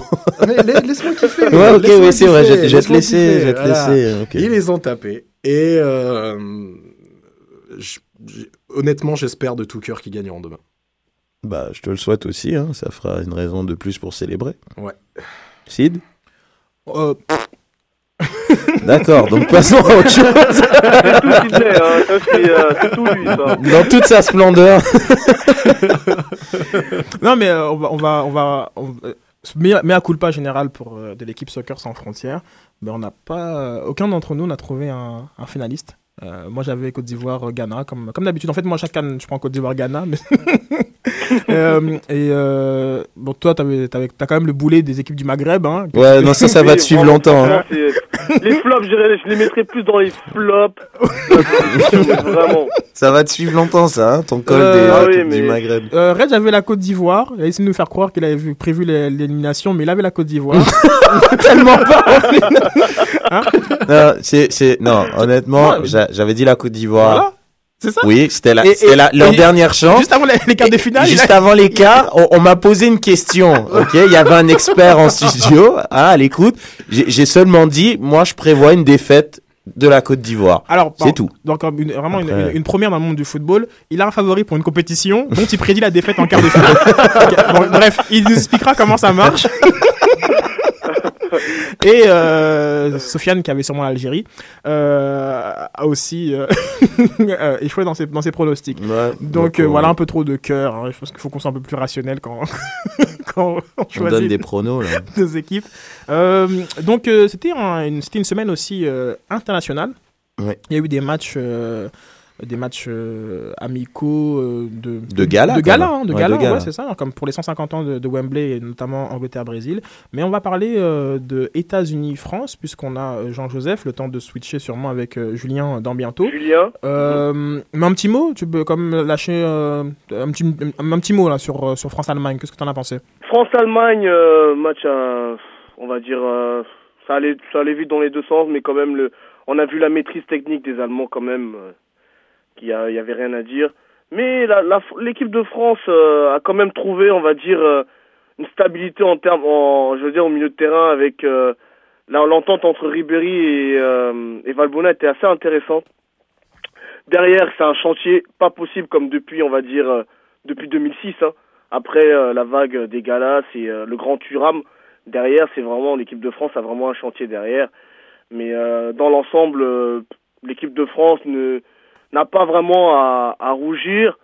Euh, moi, j'ai vu de belles choses, mais l'Allemagne, c'était au-dessus, quoi. C'était vraiment. Et en plus, il manquait des joueurs. Voilà, c'est ça. Donc, euh, Mm. il manquait quelques joueurs et non, non, je pense que non, c'est un bon match, c'est un bon match et moi, tout ce que je peux dire, c'est que l'équipe de France a un bon avenir et j'ai plus confiance à Didier, en Didier Deschamps euh, que tous les autres entraîneurs que j'ai pu voir passer. Même Laurent Blanc, j'avais pas trop confiance en lui. Euh, je parle pas, je parlerai pas de celui qui, a, qui était avant. Euh, mais euh, Didier Deschamps va faire du beau travail et je pense que euh, si on lui redonne sa chance après la après justement la, les, les- la Coupe du Monde, parce Qu'il se que qualifie d'abord. La Coupe du Monde n'est pas une finalité. Mais qu'il faut d'abord qu'il se qualifie. J'ai dit qu'il se qualifie d'abord. Non, ils, va- ils vont se qualifier. Moi, je suis assez confiant. Je pense qu'ils vont se qualifier. Je pense pas, par contre, qu'ils finiront premier, mais ils vont se qualifier. Je pense qu'ils vont se qualifier et j'espère que la fédération va être assez intelligente, sera assez intelligente pour pouvoir lui renouveler son mandat après la Coupe du Monde, peu importe ce qui se passe, en fait. Parce que je pense que dans le fond, il, fa- il est en train de faire un gros travail de fond là, Très euh, bien, très bien. Bon, ben, euh, on va, on va écouter euh, Didier Deschamps dans pas long, le temps euh, de, ben, de te laisser, euh, Jean, pour que Julien puisse euh, exprimer euh, ses opinions euh, sur l'actu euh, mondiale. Donc, on te remercie beaucoup. C'est moi. Super, Jean. hein. À la prochaine. À la prochaine. Ciao. Au revoir. Et donc, on va écouter euh, Didier Deschamps qui, euh, un- ben, comme Jean, euh, euh, affirme que tout n'est pas à jeter. Match vivant avec beaucoup de rythme euh, des deux côtés. euh, voilà, J'ai eu la confirmation, euh, même s'il y avait quelques absences, de la qualité de cette équipe allemande de ce soir. Je pense qu'on a fait de, des choses intéressantes, notamment dans l'animation offensive où on a eu plusieurs situations, plusieurs occasions. Après, face à un tel adversaire, évidemment qu'on a, qu'on a commis des erreurs, comme sur ce, premier but, perte de balle, et ils ont cette faculté à se, projeter vite vers la- vers l'avant. on a essayé jusqu'au bout, on a poussé euh, pour chercher à, égaliser. Malheureusement, ça ne nous a pas souri, donc euh, tout n'est pas à jeter, bien au contraire, mais euh, de par la qualité de l'ad- l'adversaire qu'on avait en face de nous, forcément, euh, ça n'a pas été simple, mais on s'est rendu coup pour coup pendant euh, une bonne partie du match. Et voilà, malheureusement, on le. Ouais, C'est bon, on pleure pas, Didier. Ouais, c'est clair. C'est plein d'enthousiasme, tout ça. Donc euh, voilà, euh, il, il a quand même vu euh, des belles choses. C'est sûr que euh, des erreurs comme celle de Capou sont impardonnables à ce niveau-là euh, de compétition, pas contre l'Allemagne. Aux îles, euh, Kedira, but, voilà. hein. C'est exactement ça. J'allais dire un truc, mais est-ce qu'on prend Julien ou j'ai le temps de. Non, va- vas-y. donc on, Mais on moi- attend, on attend que, Jul- que Julien euh, fasse signe de vie. digne de nous. mais le truc, c'est pas qu'il m'inquiète, mais c'est que j'ai l'impression que l'Allemagne, sans vraiment forcer, ils étaient vraiment au-dessus. Mais vraiment, vraiment au-dessus. Et justement, on dit qu'il manquait des joueurs. Il manquait Götze, euh, Schweinsteiger. Et j'ai l'impression qu'ils étaient vraiment, mais vraiment au-dessus. Alors que la France, ils étaient au maximum. T'as l'impression qu'ils pouvaient pas être mieux que ça, en fait. Parce qu'ils étaient quasiment une équipe type. Et que vraiment, l'Allemagne, il manquait des joueurs. Et Puis il y avait quand même des, je sais pas, de voir un pot, un, j'allais dire Podolski, Ozil, c'est, je sais pas, c'est, c'est, moi j'ai trouvé ça vraiment, c'est une équipe, elle est au-dessus. Donc euh, oui, Ouais. il n'y a pas tout acheté à la poubelle. La France a des limites. euh, a des limites. Dans un collectif, euh, même s'ils ont des vedettes, même s'ils ont Benzema, ils n'ont pas une génération exceptionnelle. Quoi. Ah mais j'ai hâte qu'il arrive Julien parce que j'aimerais en parler justement de Benzema. Justement parce que moi je trouve euh, Benzema who quoi. C'est vraiment il fait rien. J'ai trouvé dans le match justement avec la France, j'ai trouvé un un Valbuena qui était très bon, euh, un Ribéry qui Comme était souvent. Ouais, c'est vrai, comme on dit, comme souvent. Chaque fois, il se donne, il, il donne tout ce qu'il a, quoi. Et, et un Ribéry exceptionnel, comme depuis, je pense, euh, depuis avant la Coupe du Monde, euh, de- avant l'Euro. À l'Euro, c'était le seul qui, qui était quand même acceptable dans l'équipe de France. Et, mais non, mais Benzema, non, je sais pas. Et je trouve qu'il y a d'autres joueurs en France. Je sais pas si c'est parce qu'il joue au Real et puis que c'est quand même un statut parce qu'il a que 5 buts en Liga, donc c'est pas non plus une saison exceptionnelle. Non, pas une grosse saison. Donc, euh, je sais pas. Et il compte sur Benzema, quoi qu'il arrive. Il a joué tout le match, alors qu'il a pas montré grand chose. Donc, euh, je sais pas. Je sais pas ce que vous en pensez. euh, que- Je pense que, euh, que euh, en tant que supporter d'Arsenal, tu nous as fait un beau, euh, un beau plaidoyer pour euh, un Giroud à la place mais, de, de bah, Benzema. mais comme en attendant, Giroud, je trouve, par rapport au système de jeu qu'il essaie d'instaurer, je pense que Giroud, euh, ça, serait ça serait plus intéressant. Ou à la limite de mettre Giroud et Benzema. Parce que je- Benzema, il est pas à sa place, en fait. Il, il- Non, dézone beaucoup. T'as l'impression que Benzema met pas de cœur en fait. Tandis que Giroud, justement, il y va. Ouais, euh, bah après c'est deux y joueurs différents parce qu'un un joueur comme Benzema est clairement plus talentueux que Giroud. Heureusement qu'il va avec ses tripes. Ouais, ouais, c'est ça, parce qu'il est plus talentueux que Giroud. Donc Benzema, il peut avoir tendance à. Bon, il a l'air nonchalant, mais au niveau talent, il va être au-dessus. Donc euh, Giroud, il aura pas le choix justement de tout donner. Mais, mais j'aimerais voir les deux. Parce que juste voir Benzema, c'est pas assez. Il est pas assez remuant. Et puis par rapport à tout le travail qu'il fait, il, il dézone tout le temps. Il centre pour lui-même, mais il est sur le côté. Donc le centre, il est pour personne. Ou il est pour Valbuena, qui fait 1m30. Donc je sais pas. Moi, je trouve c'est. Benzema, il. Non, pas fan. Pas fan. Je vais décevoir peut-être pas mal d'auditeurs. euh, mais non. Désolé. À part ça, euh, comme il dit, il y a pas. ben, Jean, il a parlé d'un chantier derrière, mais c'est jamais la même charnière centrale déjà. À une époque, il y avait Manga Mbiwa. Euh, là, il y est plus. Euh, il est en, en instance de transfert. Il joue pas trop à Newcastle. Mexes, je pense, c'est plus d'actualité. Rami, il est rentré, il a été pas mal. Pas quoi. Il faudrait quand même qu'il essaie d'avoir une charnière un peu plus. Le problème, euh, c'est qu'il jongle aussi avec des blessures. C'est-à-dire que dès Ouais. qu'il instaure une charnière, il y en a un qui se blesse pour deux mois. Fait que là, il faut construire autre chose. Mais là, t'as l'autre qui se blesse. L'autre qui est. Ah, écoute, ça en finit plus cette histoire-là. là. Donc c'est ça. Bon, mais ça fait un peu le tour pour, euh, pour l'équipe de France. Euh, un petit mot euh, sur euh, le retour de Ronaldinho. euh, Euh, décevant. Il a eu, euh, bon, c'était sa centième euh, cap, sa centième sélection, mais je trouve ça bizarre parce que je sais pas où elles sont allées ces 100 sélections. je sais pas d'où ça sort honnêtement. D'ailleurs, il y a une, pol- du Monde, déjà, hein. Ouais, mais il y a une polémique comme quoi il a pas 100, euh, 100 sélections. C'est ça la polémique un peu au Brésil parce que je sais pas d'où ça sort. Enfin bref. Euh, et puis sinon, euh, très décevant. J'attendais beaucoup parce qu'il fait une bonne saison au Brésil, mais, euh, mais un peu comme toute l'équipe du Brésil au final. C'est un Neymar vraiment pas remuant, euh, un, un, Luis Fabiano euh, qui fait qui- non, non. Et après un Fred, euh, l'ancien Lyonnais, il a mis le but, mais non, non plus. L'impression il y a plus de neuf au Brésil. Je sais pas, je trouve ça hein, qui est mon ma sélection préférée et je trouve il y a plus de neuf au Brésil depuis Ronaldo en fait. Comme s'il y avait un complexe, j'en avais parlé euh, justement, je sais plus avec qui, euh, qu'il y a un complexe au Brésil en fait de, il y a plus un neuf imposant comme Ronaldo, comme quoi ils, ils allaient pas être à la hauteur parce que ça fait un petit moment qu'on n'a pas vu Adriano qui a essayé euh, vite fait à une époque, mais euh, mais sinon, euh, ben, on va, on va pas enlever non plus à l'Angleterre. Je trouve qu'il a fait un très beau match, des bonnes périodes aussi. Wilshire, évidemment, il fallait que j'en parle, qui a été élu l'homme du match, qui a fait un super match. Gerrard, Lampard, une belle rentrée. Euh, donc des buts de Rooney et de Lampard. Donc victoire de 1, donc euh, c'était beau pour les 150 ans de la fédération anglaise. C'était un beau match. Mais... J'aime bien avec Lampard parce que de semaine en semaine, euh, on l'enterre et de semaine en semaine, il est là. Ouais, et il marque. Il a encore Et marqué aujourd'hui. Et il marque pour Chelsea aussi. Et, euh, c'est vrai, hein euh, Il y a une stat hyper intéressante, c'est Lampard, c'est 10 saisons euh, consécutives avec minimum 10 buts en championnat anglais. En plus régulier donc. Et c'est quand même un milieu de terrain, quoi. Il a quand même mis 10 buts. Euh, 10, c'est jamais arrivé. hein. Même des attaquants euh, de renom, c'est c'est jamais arrivé. Donc 10 saisons consécutives avec minimum 10 buts, je trouve que c'est très, très, très impressionnant pour un joueur qui joue milieu, relayeur, parfois offensif, certes, mais. euh, Donc voilà. Mais euh, je suis d'accord Et avec qui toi. n'est pas toujours titulaire. C'est vrai. Mais là, depuis Avec, peut-être. avec Chelsea, non. Attends, Ramley, t'as toujours été titulaire.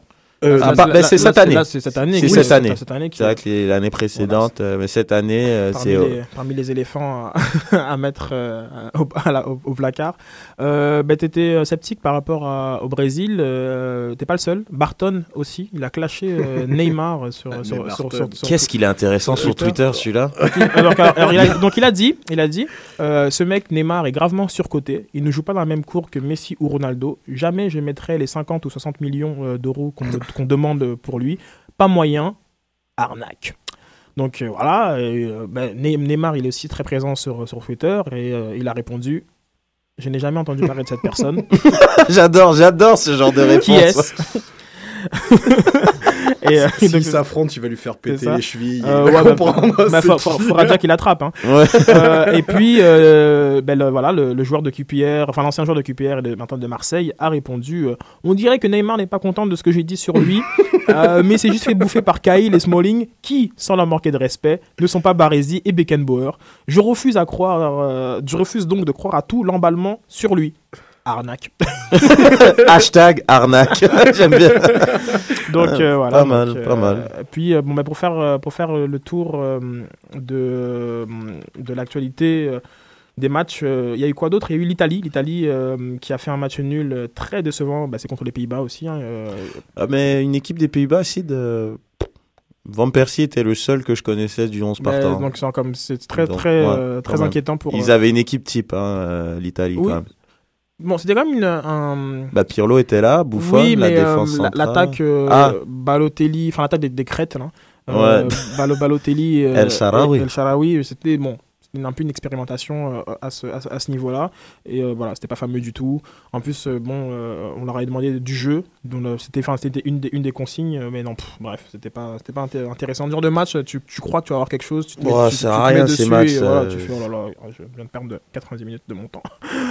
Euh, on a eu euh, quoi comme match? On Bah, a- une la- victoire de la- l'Espagne. la- Ouais, ouais, on peut en- si tu veux en parler, vas-y. Bah, bah encore, une autre victoire euh, de l'Espagne sans, sans trop forcer. C'était un beau match contre euh, l'Uruguay. Euh, je trouvais ça très intéressant, l'Uruguay avec son attaque choc Suarez-Cavani. Bah, c'est très très bien. But de Fabregas, doublé de Pedro comme d'habitude. Et bah, toujours ils ont fait tourner. Il y a eu des, bah, ils ont beaucoup fait tourner en fait. Del Bosque, il a fait rentrer beaucoup de jeunes euh, qui étaient à leur première sélection. Donc, euh, bah, ils ont montré, en fait, euh, après avoir pris un, beau chèque pour aller jouer le match aux Émirats, ils ont montré que, encore que c'était la meilleure équipe. C'était le champion des champions, vu que c'était le champion d'Europe contre le champion de la Copa América, en fait. Un prélude de- des matchs qu'ils pourraient avoir euh, à la Coupe des Confédérations cet été. Donc, ok, euh. T'as pensé quoi de leur maillot avec euh, cette espèce de médaille très- extrêmement moche. Extrêmement moche. J'ai vraiment pas aimé. Très bien, très bien. Donc on va continuer un petit peu le tour de- des matchs. L'Ukraine a battu la Norvège 2-0. Euh, on a la Croatie qui est partie euh, cogner la Corée du Sud 4-0. La Bosnie qui a, qui a battu euh, son voisin slovène 3-0. Euh, la Macédoine qui a battu le Danemark 3 euh, buts à 0. Wow, sérieux? Ah bah oui, bah voilà. Ah ouais en plus, le 3-0, ils l'ont ils eu en- au bout d'une demi-heure. hein. donc voilà, le match était assez, assez plié. Ah ouais. On a eu un 0-0 entre l'Irlande du Nord et Malte. Oh là là, le match. Euh, le, euh, le- Portugal qui a été battu à domicile par euh, l'Équateur. un but quand même de Cristiano Ronaldo. Et voilà, ça fait un petit peu le tour des résultats. L'Islande qui a été battue par la Russie 2-0. La Roumanie qui est partie battre l'Australie 3 buts à 2. Et donc, je pense que je l'avais dit, Turquie, République tchèque euh, 2-0. Et puis, sinon, dans, dans, parce qu'il n'y a pas que l'Europe hein, sur Terre, il faut savoir que les États-Unis. Euh, Ça, c'était un match de qualif, par ça, contre. Un match de, euh, c'est ça, de la- de la Pour la Coupe du Monde. qualification de Coupe du Monde qui Mm. s'est fait euh, bah, surprendre par, par l'Honduras. Toujours difficile quand même d'aller jouer là-bas. Et ils ont perdu euh, 2-1. Apparemment, les buts sont très très beaux. Magnifique. Donc, exceptionnel. Franchement, de, de but de l'année, hein, pour l'instant, de ce que j'ai vu. Bah, Il y a quand même un centre. le pivot passe de la poitrine à l'autre et l'autre, il fait une retournée. Oui, Donc, oui, et il est oui, superbe, oui, un le su- but. oui, oui, super retourné. Il est dans la surface de réparation. Ouais. Oui, oui. Voilà, donc, euh, super but. J'ai vu les buts. J'ai vu les buts. Euh, euh, Excusez-moi, on, en est, on en est sur les résultats, c'est parce qu'on vient de, on vient de m'apprendre. En ce moment se joue la troisième place de la Coupe d'Afrique des Nations et le Mali est en train de mener le Ghana 2-0 à la Ah. 55e minute sur des buts de Samassa et Seydou Keita. Ah, L'incontournable Keita, ah, c'est- ça serait bien. On Non, mais ça m'étonne- ça m'étonne pas du tout. Genre comme, genre comme le Ghana, c'était la victoire ou rien. Ouais, Donc, ça ouais, m'étonnait je- pas du ouais, tout je vois qui, euh, qui lâche complètement, alors que cette, cette troisième place a quand même un sens pour, euh, pour l'équipe du Mali. Donc je suis pas surpris euh, du tout. Euh, on va vraiment changer de, de sujet. Bon, le Mexique a fait 0-0 aussi. Ouais, dans un match de qualif aussi, ouais. Donc, euh, c'est ça. Bon, ça fait un petit peu le tour des, euh, des, des matchs euh, internationaux. C'est toujours, euh, toujours intéressant hein, quand c'est. Tiens, tous tous les mois, tous les mois et demi, on a cette espèce de. euh, Ça grand- fait une cassure. Les, les coachs détestent ça, les Ouais, joueurs ouais. aussi. Non, non, mais moi je trouve ça intéressant, donc je m'en fous de ce qu'ils pensent. je, trouve ça comme, je trouve ça très intéressant. Ça fait beaucoup de matériel après à, à discuter, voir où on en est. Non, non, les matchs internationaux, c'est, je je pense que c'est le plus intéressant de toute façon. Donc, euh, ben, il s'est passé euh, beaucoup de choses cette semaine euh, dans le monde du football. On parle toujours. euh, c'est deux sujets qu'on aborde assez souvent. euh, Parfois le racisme et parfois la, parfois la corruption. Ben, cette fois-ci, c'est la corruption.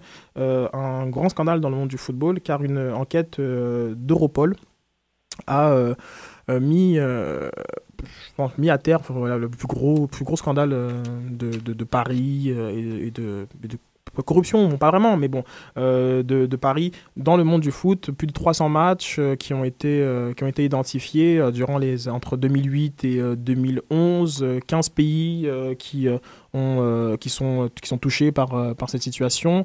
Euh, des, des milliers, des milliers, milliers de- d'euros. euh, on, parle, on parle de bénéfices euh, énormes, énormes. Euh, tout ça. Je vais vous faire écouter un, reportage justement sur, euh, sur les matchs truqués euh, où on pose la question un petit peu aussi est-ce que la France est concernée? Enfin, parmi les 15 pays, la France n'est pas concernée, c'est plus les championnats allemands, suisses et turcs qui, qui, sont, qui sont concernés. Mais les matchs, il y a des matchs de qualification de la Coupe du Monde et des matchs de, de Ligue des Champions. Il y a eu un match en, en Ligue.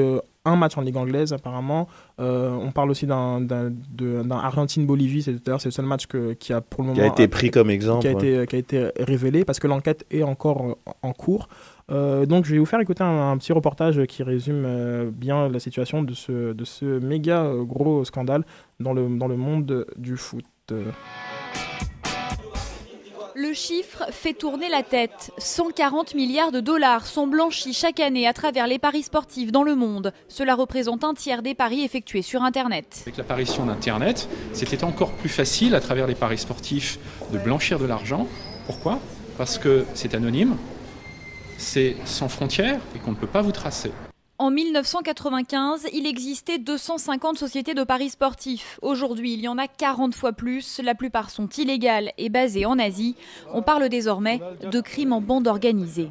On a même identifié euh, dans le- les championnats italiens, que ce soit pour la troisième division, la deuxième ou même la première division, qu'il y avait des barèmes. Pour acheter un joueur, c'était tant d'euros. Pour acheter un arbitre, c'était tant d'euros en deuxième, en première ou en troisième division. L'argent est blanchi partout et par n'importe qui. Les membres de ces réseaux n'ont aucun complexe et parient sur tout type d'événements. L'exemple que nous vivons montre qu'il y a des matchs préparatoires euh, euh, pour les sélections euh, en Coupe du Monde, qu'il y a des compétitions européennes d'un très haut niveau. Donc tous les niveaux de compétition peuvent être touchés, tous les sports peuvent être touchés. Pour stopper cette corruption mondiale, une solution est envisagée, la création d'une police internationale du sport.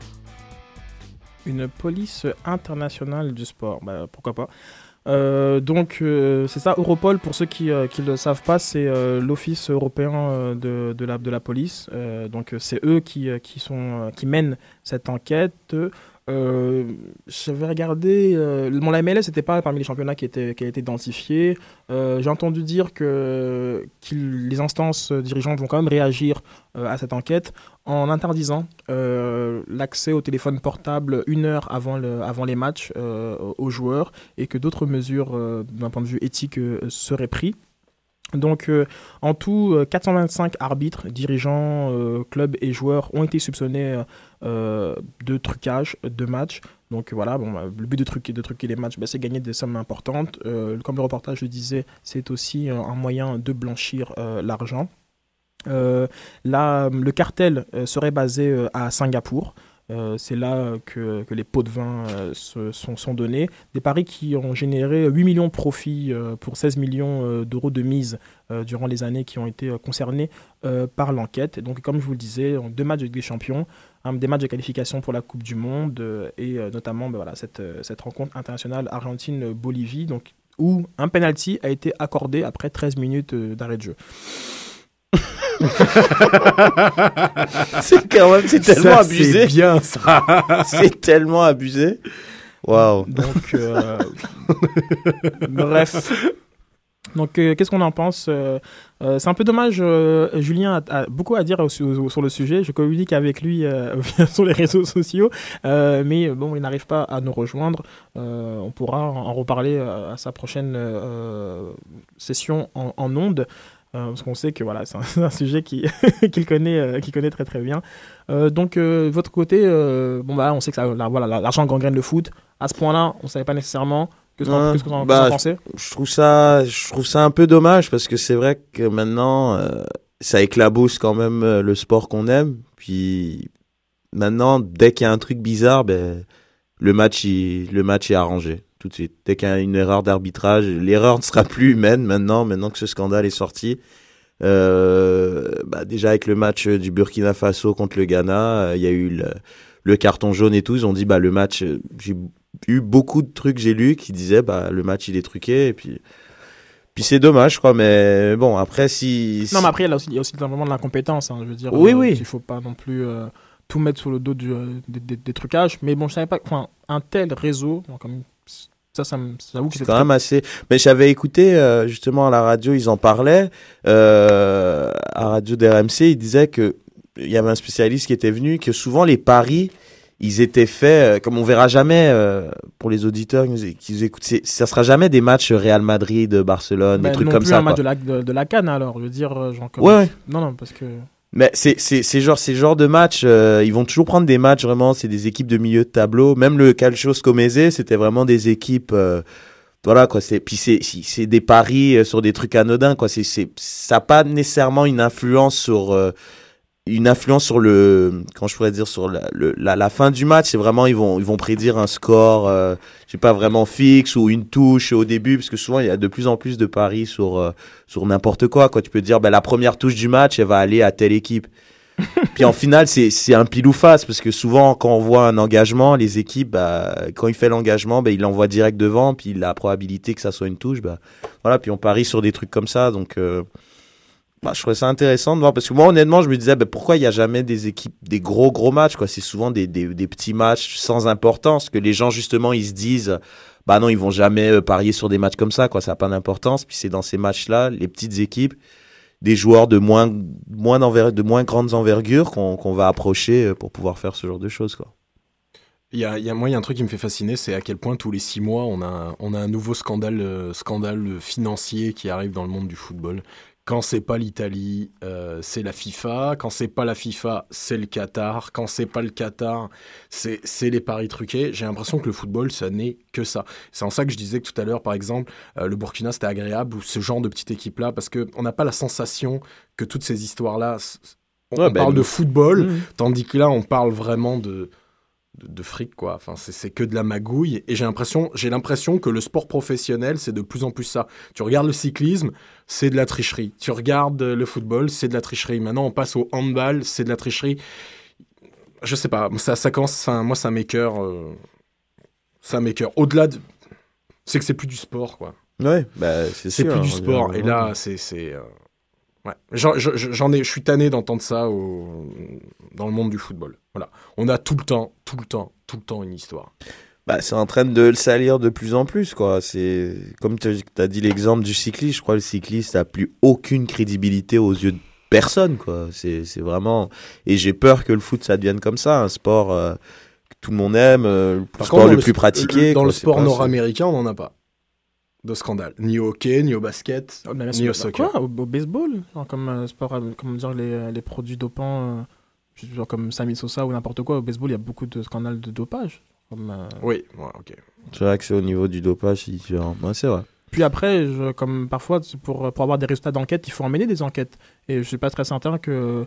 Moi, j'ai regardé un petit peu genre, comme sur, le, sur ce qui est fait pour prévenir le dopage en, en, en NBA. Il n'y a pas grand chose. J'ai vu qu'il n'y a pas grand chose qui, qui est fait. Donc, certain qu'il n'y a pas de résultat quand personne enquête. Hein. Non, mais justement, ça, genre, il y a, y non, mais il y a des matchs, je pense, il y a des matchs truqués, je pense, des paris, tout ça, dans tous les championnats. C'est juste que c'est en Italie qu'on en parle le plus, donc c'est connu que ça se passe en Italie. Mais moi, je pense, ça doit se faire un peu partout, quoi. Tout le monde doit prendre un peu plus d'argent euh, pour. euh, Mais c'était sorti, je crois, c'est il y a un an, le gardien euh, du Ghana, qui Kingston. Je crois il avait refusé, il avait, il avait, il avait sorti justement euh, qu'il avait refusé de l'argent parce qu'il devait justement laisser des buts parler, euh, pa- passer. Et puis bon, on lui avait offert de l'argent. Mais je crois ce que qui est- c'est sa est- ce qui est femme vraiment très avait. particulier, euh, c'est que euh, parfois, euh, les, les- enfin, dans, les, dans la même équipe, il y a des joueurs qui, euh, qui ont été payés pour perdre et d'autres pour gagner. Donc, genre- Donc euh, bah, bon, bref. Donc, bah, bon, Après, tu as les équipes où c'est les joueurs eux-mêmes qui parient sur leur défaite. Ouais, ouais, ouais. C'est-à-dire Ah bah, les joueurs, ils sont- ils- mettent eux-mêmes l'argent via leur famille sur un pari et ils perdent le match sur lequel ils ont eux-mêmes parié. C'est un Ouais, truc de dingue. Mais il disait un que les, justement, les, les, les, les, les- les sportifs, c'était des gens très très joueurs. Ils étaient, il y avait Mais beaucoup il y, a, qui. il y a ça, mais il y a aussi, par exemple, comme certains qui qui sont pas payés, genre, en tout cas pas assez payés. genre Ouais. comme C'était beaucoup ça un peu la, la, la raison euh, du calcio. Comme Ouais. c'était beaucoup de joueurs de série B euh, qui, euh, qui, voilà, bon, par exemple, je sais pas, moi je sais que les joueurs de Sedan, ça fait, ça fait plusieurs mois qu'ils sont, qu'ils sont pas payés. Bref, il y a toutes sortes de raisons, il y a, il y a beaucoup, beaucoup d'argent, euh, parce que là, vraiment, on parle du crime. hein. On parle de crime euh, or- organisé, euh, cet argent qui, sert à la prostitution, à la drogue. donc, voilà, les sommes générées sont énormes. Et euh, bon, là, moi, j'ai pas vraiment compris pourquoi Europol a, a communiqué sur, sur, euh, sur l'enquête sans nécessairement nous en dire plus, en gros, genre comme sur les matchs qui étaient impliqués, etc. Il n'y a pas assez de noms, parce qu'ils ont dit, oh, l'enquête est encore en cours.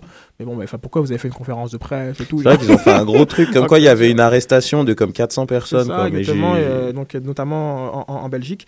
Donc, bon, bah, comme on dit, euh, affaire à suivre.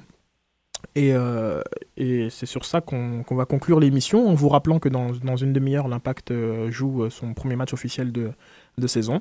Donc, euh, merci beaucoup, Antoine. Bienvenue. Merci. Ça m'a fait plaisir. Oui, merci, merci pour, pour, ton, pour ton passage. Euh, merci beaucoup, Reg. Ça a fait plaisir et euh, très hâte à la semaine prochaine parce que la Ligue des Champions reprend Très bien. cette semaine. Euh, donc, euh, comme d'habitude, hein, pour plus euh, de euh, soccer, allez sur Mont-Royal Soccer. Et pour plus euh, de Sans Frontières, allez sur African Life. On vous remercie. On vous dit euh, à la semaine prochaine. Et euh, bon foot.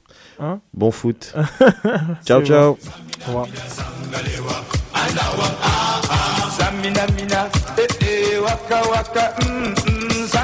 Mina sangalewa, anawam ah ah. Zamina mina, eh eh, waka waka, eh eh, zamina mina sangalewa, anawam ah ah.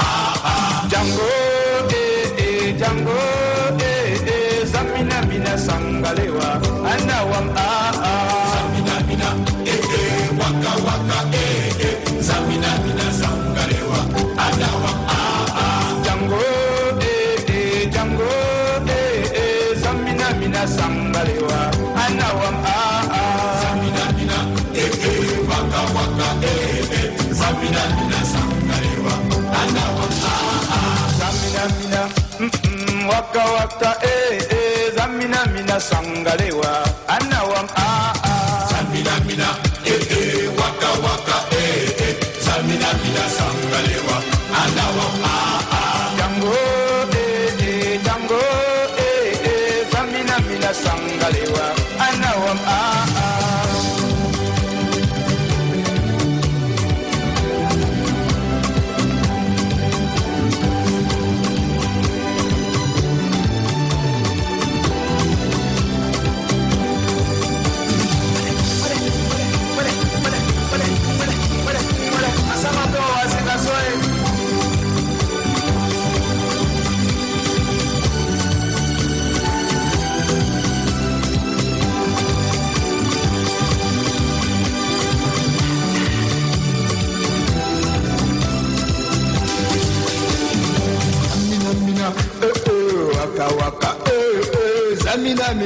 kalewa nawa dada eh. ee waka waka eh, eh, Zamina mina, sangalewa anawa aa ah, ah. zaminamina Zamina mina, oh, oh. ee zaminamina sankalewa nawa dada eh. ee waka waka ee zaminamina sangalewa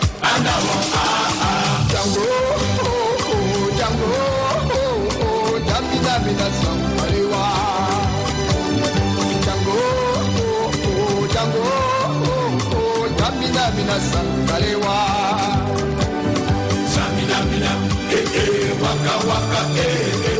Zamina mina sangalewa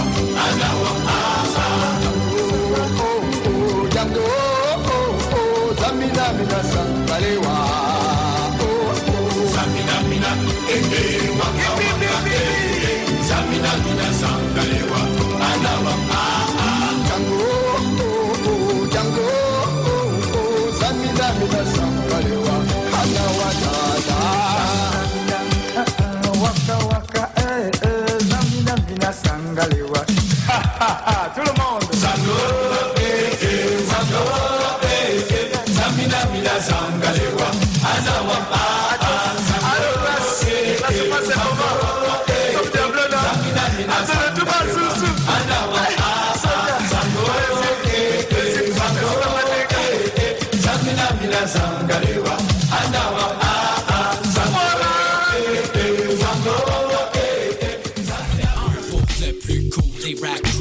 Le premier album du collectif multidisciplinaire Cossessa est maintenant disponible sur le site web www.kcxc.tv avec des apparitions de Monkey, Filigrane, Jamie P. Ducks, Maybe Watson, Ken Lo, Smiley, Hostie, Main Bleue et 70. Visitez le www.kcxc.tv pour vous procurer l'album ainsi que les tout nouveaux audios officiels du KCXC. L'album Cossessa sera également disponible sur la plateforme de téléchargement iTunes à partir du 29 janvier prochain.